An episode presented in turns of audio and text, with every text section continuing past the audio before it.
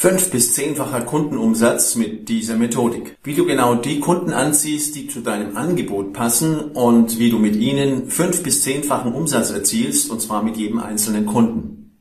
Was machen jetzt viele Unternehmer und Selbstständige, um hochwertige Kunden zu bekommen? Es klappt aber nicht oder zumindest nicht so, wie Sie sich das vorstellen. Sie sprechen eine ganz große Zielgruppe an, um die Möglichkeit und die Chance hochzuhalten, Kunden zu gewinnen. Also äh, man nennt es auch Spaghetti-Taktik. Spaghettis an die Wand werfen, werden schon ein paar hängen bleiben. Sie machen Werbung und Vermarktung breit gestreut und ändern viel zu schnell ihre Ansprache, weil vielleicht die Ergebnisse nicht gleich optimal sind. Im Marketing sprechen Sie vor allen Dingen von sich, von Ihrer Firma, Ihren Angeboten und Ihren Leistungen. Und Sie sprechen über Lösungen auf der oberflächlichen Ebene und gehen nicht in die Tiefe, in die sogenannte Werteebene. Beispiel mehr Umsatz versus mehr Sicherheit und Unabhängigkeit. Warum bringt jetzt diese Art der Ansprache nicht die Kunden, die fünf bis zehnmal höheren Umsatz bringen? Problem Nummer eins, die zu breite Zielgruppe. Ich spreche zu ungenau und zu unkonkret an. Das spricht die Zielgruppe nicht wirklich emotional an. Beispiel, ich spreche Unternehmer an oder ich spreche Unternehmer von kleinen Unternehmen, von KMUs an. Problem Nummer zwei, wenn du zu früh Interessenten zu Kunden machst, dann hast du nicht sauber vorselektiert und die Chance auf fünf bis zehnfachen Umsatz mit dem einen Kunden geht quasi den Bach hinunter. Du bedienst ein Problem, aber keine Motive. Beispiel, er erzielt mehr Umsatz, hat aber auch mehr Stress, die Lebensqualität sinkt. Das passt nicht gut zusammen. Du bietest keine Lösungsstrecke an, das heißt, du löst ein oberflächliches Problem, hast aber kein Angebot für das Problem hinter dem Problem. Beispiel, der Umsatz steigt, weil die Vermarktung besser gemacht wird, aber auch die Lebensqualität sinkt, weil der Stress dadurch nach oben geht.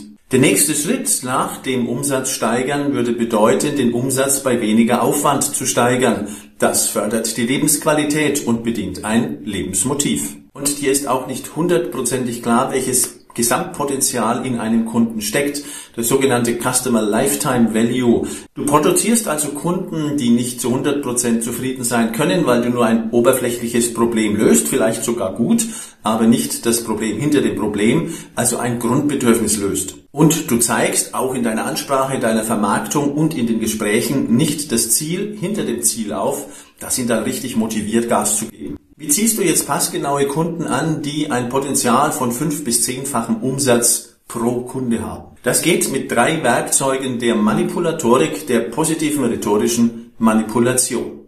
Punkt Nummer eins, psychologische Positionierung. Lege für dich selbst fest, welche Kunden du suchst, welche Zielgruppe du genau ansprichst. Gehe dann nochmal in die Tiefe und fokussiere auf die Zielgruppe hinter der Zielgruppe. Je genauer du wirst, desto besser wirst du Probleme ansprechen und Motive hinter den Problemen bedienen können. Du weißt dann genau, wie deine Kernzielgruppe tickt und findest deinen idealen Kunden mit hohem Potenzial. Und dann kannst du auch ein mehrstufiges Angebot entwickeln, das nicht nur ein oberflächliches Problem löst, sondern tatsächlich Lebensmotive und Grundbedürfnisse lösen kann. Beispiel, bessere Präsentation oder bessere Gesprächsführung versus mehr Selbstbewusstsein, mehr Überzeugungskraft Motiv dahinter? Anerkennung.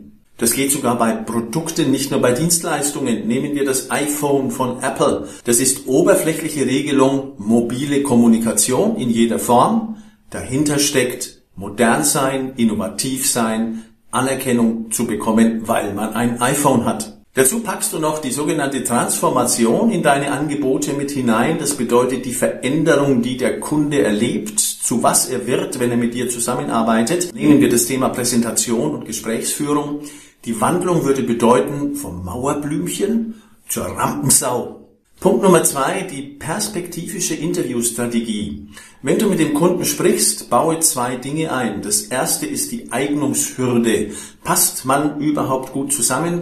Kannst du das Problem des Kunden lösen und entdeckst du hinter dem Problem das Grundbedürfnis, das dann in einer längeren Strecke und weiteren Aufträgen gelöst werden kann? Punkt Nummer zwei, die Potenzialanalyse. Du checkst im Interviewgespräch ab, welches Potenzial sowohl finanzieller Art als auch in der Bedürfnisform, also was will der Kunde letzten Endes erreichen, drinsteckt. Und damit kannst du den Wert des Kunden, den Customer Lifetime Value, sofort erhöhen. Punkt Nummer drei, die wertebasierte Interviewstrategie. Du stellst vor allen Dingen auch die Frage nach dem, was dem Kunden wichtig ist, mit Blick auf dein Angebot und die Lösung des Problems.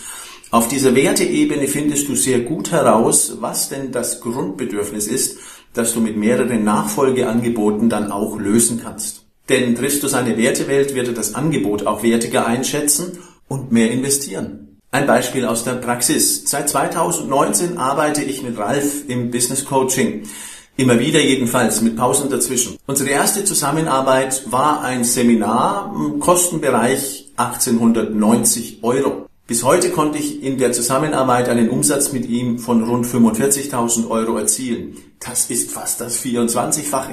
Sein Anfangsthema, als er ins Seminar kam, war, wie kann ich mehr Umsatz erzielen?